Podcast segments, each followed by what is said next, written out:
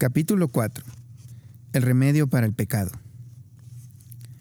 John Newton escribió un hermoso himno llamado Sublime Gracia. No obstante, en su juventud fue un comerciante de esclavos y capitán de una nave que lo transportaba desde África hacia los Estados Unidos de América.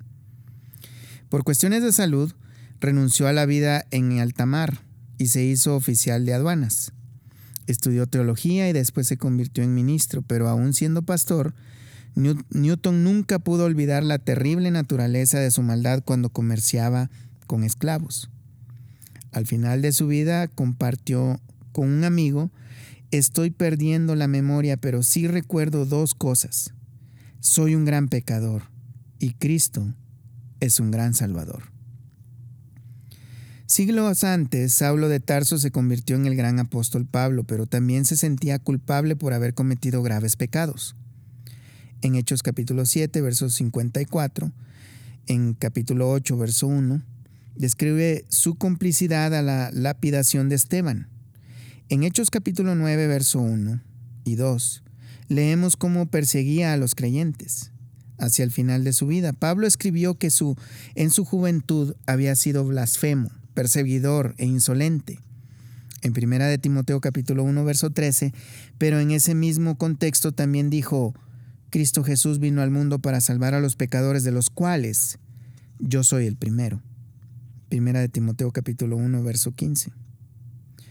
John Newton y el apóstol Pablo se percibían como grandes pecadores, pero con un grandioso Salvador. La mayoría de los creyentes no podemos identificarnos como ninguno de ellos en cuanto a la gravedad de nuestros pecados pasados, porque tal vez nunca hemos cometido adulterio, tal vez no hemos asesinado, Tal, vez no hemos traficado con drogas o estafado a la empresa donde trabajamos.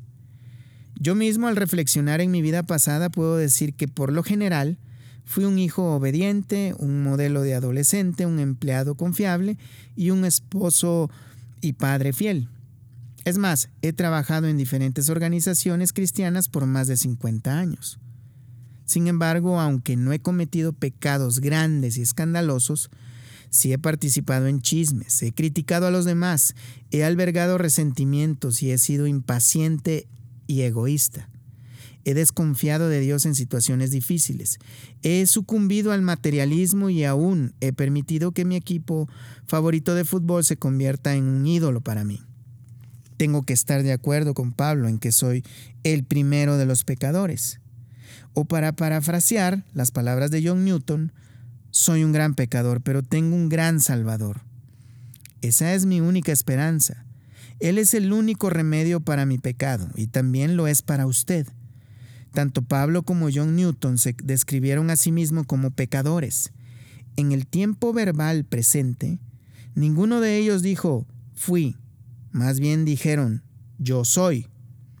Es evidente que por el contexto de la declaración de Pablo, que el apóstol estaba reflexionando en su pecado de perseguir a los primeros creyentes. De la misma manera, la reflexión de Newton sabemos que nunca se puso del hecho de haber sido traficante de esclavos. De hecho, cada año que pasaba se horrorizaba más al recordar su vida pasada. Quiere decir que aunque se describieron a sí mismos como pecadores en ese tiempo presente, se estaban refiriendo únicamente al pecado que cometieron en el pasado de perseguir a los cristianos y traficar con esclavos respectivamente? Es casi imposible concebir que ellos pensarán así. Lo que sí sabemos que varios años antes de escribir Primera de Timoteo, Pablo habló de sí mismo como el más pequeño de todos los santos y como ministro del Evangelio solo por la gracia de Dios. Efesios 3, 7 y, verso 8 de hecho, parece que hay una progresión descendiente en cuanto a cómo se veía a sí mismo que va desde considerarse al menor, el menor de los apóstoles, como dice Primera de Corintios 15, verso 9, a menor de todos los santos, como dice Efesios capítulo 3, verso 8. A ser el primero de los pecadores, como dice Primera de Timoteo capítulo 1, verso 15 Podemos estar seguros de que desde que se convirtieron hasta que se murieron, el carácter de Newton y Pablo fue haciéndose semejante al de Cristo. Con el correr del tiempo ambos hombres se condujeron más y más como santos, lo cual eran, de hecho, desde el momento de su conversión, pero el proceso de, de crecimiento involucraba ser cada vez más conscientes y sensibles a las expresiones pecaminosas de la carne que todavía influían en ellos. Por eso John Newton pudo decir, fui y todavía sigo siendo un gran pecador, pero tengo un grandioso Salvador. Y cuando empecemos a confrontar nuestros pecados aceptables, podremos decir lo mismo. El remedio de nuestro pecado, ya sea este escandaloso o aceptable, es el Evangelio en su aspecto más amplio. El Evangelio es un mensaje. Estoy usando la palabra Evangelio para definir la obra, completa de Cristo durante su vida y muerte y resurrección a favor nuestro y su obra actual en nosotros a través de su Espíritu Santo. Cuando hablo del, hablo del Evangelio en su aspecto más amplio, me refiero al hecho de que el Señor, en su obra a favor nuestro y en nosotros, nos salva del castigo del pecado, pero también de su dominio y poder reinante en nuestra vida. Ese aspecto doble de la gran obra de Cristo se refleja bellamente en el grandioso himno de Augustus Topladi llamado Roca de la Eternidad que en la versión en inglés dice, en, español dice, que la sangre y el agua que salieron de tu costado lacerado sean la doble cura de mi pecado. Límpiame de su culpa y su poder. A partir del capítulo 7 trataremos específicamente los pecados respetables en nuestra vida, cómo son el daño que provocan y cómo enfrentarlos. Para pero antes de hacerlo tenemos que examinar bien el Evangelio. Esto es necesario por varias razones. En primer lugar, el Evangelio solo es para pecadores. Jesucristo vino al mundo a salvarnos. Primera de Timoteo capítulo 1, verso 15. Pero la mayoría de los creyentes tienden a pensar que el Evangelio es para los incrédulos, para los que necesitan ser salvos. Razonan que una vez que han confiado en Cristo, el Evangelio ya no se aplica a ellos, excepto cuando lo comparten con quienes no han creído. Sin embargo, aunque somos verdaderos santos en el sentido de haber sido separados para Dios, todavía somos practicantes del pecado.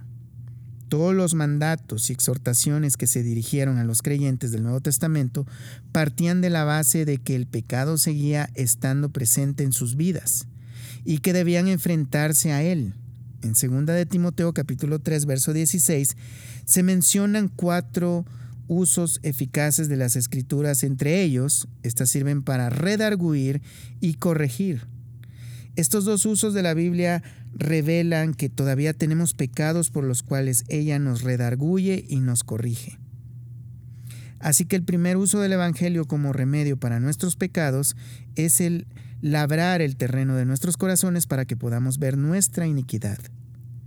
Si estamos dispuestos a aceptar cada día nuestra condición de pecadores necesitados del Evangelio, nuestro corazón que consideramos muy justo queda desprotegido y nos preparamos para enfrentar y aceptar la realidad de la impiedad que todavía reside en nosotros.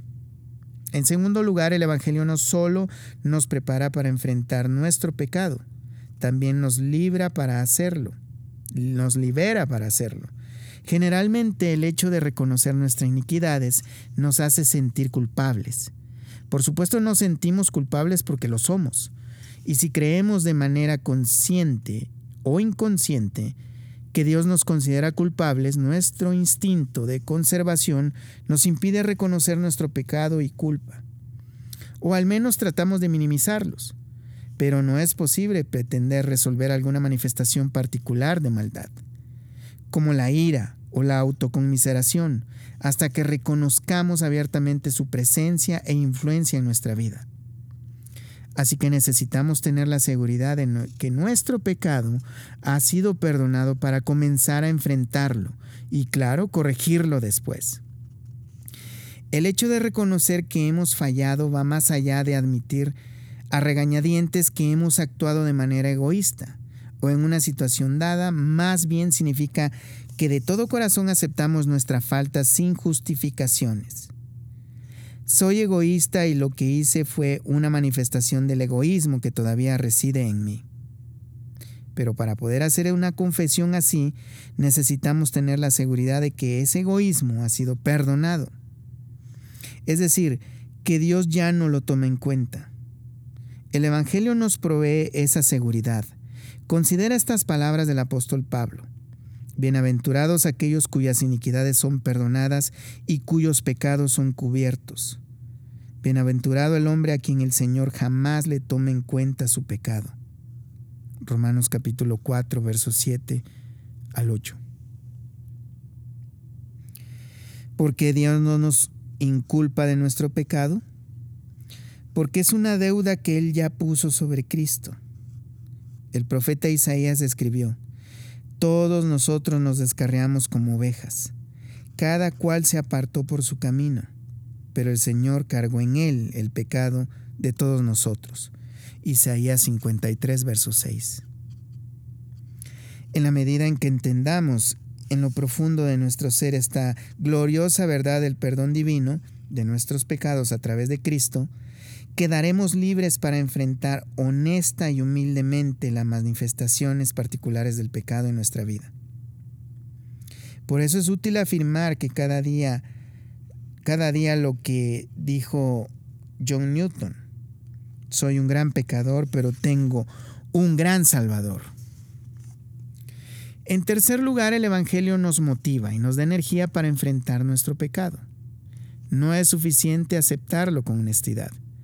Si queremos crecer a la semejanza del carácter de Cristo, también tenemos que corregirlo. Para usar una frase de las Escrituras significa que debemos hacerlo morir. Nuestro carácter. Romanos 8, verso 13, Colosenses 3, verso 5. Pero como ha sido bien dicho, el único pecado contra el cual podemos luchar es el que ha sido perdonado. No podemos comenzar a enfrentar la actividad del pecado en nuestra vida hasta que hayamos lidiado con la culpabilidad que resulta de éste. Así que nuevamente volvemos al Evangelio y la seguridad de que Dios ha echado por tierra la culpa del pecado a través de Jesucristo. La seguridad de que Dios ya no nos inculpa de nuestro pecado produce dos cosas. Primero, nos asegura de que Él está por nosotros y no contra nosotros, como dice Romanos 8, verso 31. No estamos solos en la lucha contra el pecado. Dios no nos está mirando desde su trono celestial diciendo, ¿cuándo vas a cambiar? ¿Cuándo comenzarás a erradicar ese pecado? Más bien, Él viene a nuestro lado diciendo, vamos a enfrentar ese pecado. Pero mientras tanto, quiero que sepas que no te inculpo por él. Dios ya no es nuestro juez, ahora es nuestro Padre Celestial, quien nos ama con un amor infinito, generado en Él mismo a pesar de nuestros pecados. Esa seguridad nos motiva y nos anima a enfrentar nuestras iniquidades.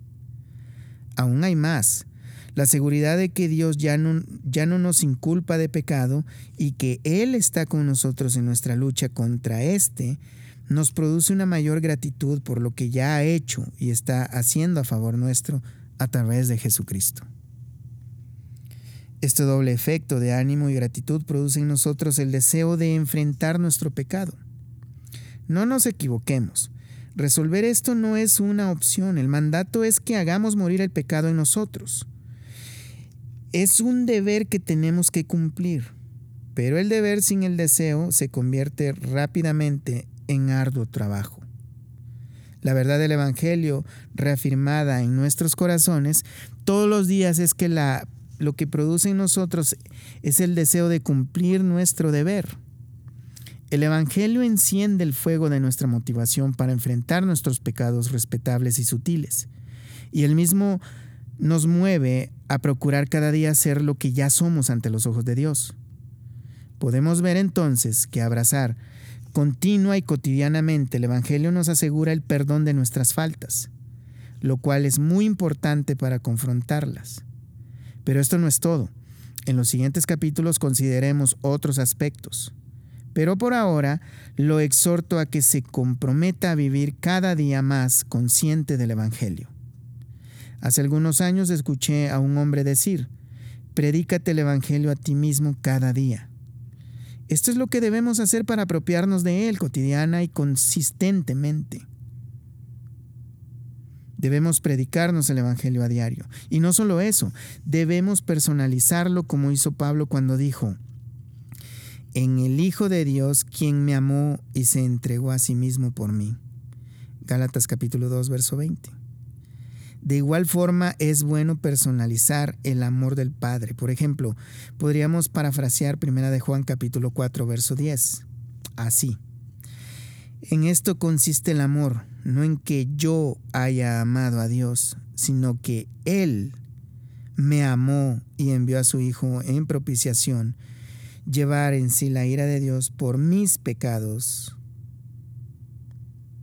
La buena noticia de que Dios no nos inculpa de nuestro pecado y que nos perdona toda maldad es tan radical, tan contraria a nuestra manera natural de pensar, que francamente nos parece demasiado buena para ser verdad especialmente en los días cuando las circunstancias nos hacen tomar conciencia de nuestro egoísmo, nuestra impaciencia, nuestro resentimiento. Al escribir este capítulo tuve un día tan difícil que tuve que abrir las escrituras para tener la seguridad del perdón de Dios directamente en las páginas de la Biblia y predicármela a mí mismo pero no importa que tengamos un día malo o bueno, aunque pareciera que tenemos el mejor día, seguimos necesitando de predicarnos el Evangelio. La verdad es que no hay un solo día en nuestra vida que seamos tan buenos que no necesitemos el Evangelio. Al llegar a este punto quizá se esté preguntando, si es tan importante predicarme el Evangelio a mí mismo, ¿cómo lo hago? No existe una fórmula exacta Así que compartiré con usted lo que yo hago a manera de ilustración. Por naturaleza soy una persona metódica, así que lo que yo hago no se aplicará a todos, pero espero que le dé a usted una idea de lo que significa predicarse el Evangelio a diario. Estos son los pasos que yo sigo. Ya que el Evangelio es solo para pecadores, comienzo cada día tomando conciencia de que, aunque soy un santo, todavía sigo pecando todos los días en pensamiento, palabra, obra y motivación. Si recuerdo que cometí algún pecado sutil o no tan sutil, lo confieso delante de Dios. Y aunque mi conciencia no me señale algún pecado en particular, de todos modos reconozco ante Él que todavía estoy muy lejos de amarlo con todo mi ser y de amar a mi prójimo como a mí, como a mí mismo me arrepiento de esos pecados y luego aplico algunos textos bíblicos que reafirman el perdón divino a esas faltas que he confesado. Después aplico las promesas bíblicas acerca del perdón a toda mi vida y le digo a Dios que mi única esperanza para estar delante de Él ese día es a través de la sangre de Jesús que fue derramada por mis pecados y su vida recta entregada por mí. Esta confianza en las dos partes de la obra de Cristo a mi favor está plasmada bellamente en el himno por la justicia de Jesús, escrito por Edward Mote, que dice, por la justicia de Jesús, la sangre que por mí vertió, alcancé perdón de Dios y cuando bien nos prometió. Casi todos los días recuerdo estas palabras y reflexiono en las promesas de perdón que se encuentran en la Biblia. ¿Qué pasajes de las Escrituras utilizo para predicarme el Evangelio a mí mismo? He aquí algunos ejemplos. Tan lejos como está el oriente del occidente, así hizo alejar de nosotros nuestras rebeliones. Salmo 103, verso 12. Todos nosotros nos descarriamos como ovejas, cada cual apartó, se apartó por su camino, pero el Señor cargó en él el pecado de todos nosotros. Isaías 53, verso 6. Bienaventurados aquellos, aquellos cuyas iniquidades son perdonadas y cuyos pecados son cubiertos. Bienaventurado el hombre a quien el Señor jamás le tomará en cuenta su pecado. Romanos 4, 7. Ahora pues ninguna condenación hay para los que están en Cristo Jesús. Romanos 8.1.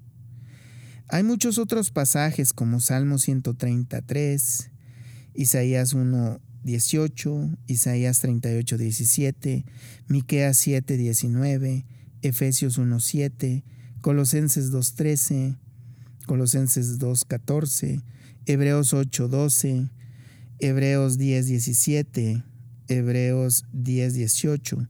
Sin importar los pasajes que usemos para enfatizar el perdón de Dios, debemos entender que independientemente de lo que declara de manera explícita o no, la única base para el perdón de Dios es la sangre de Cristo, derramada en la cruz, a favor nuestro.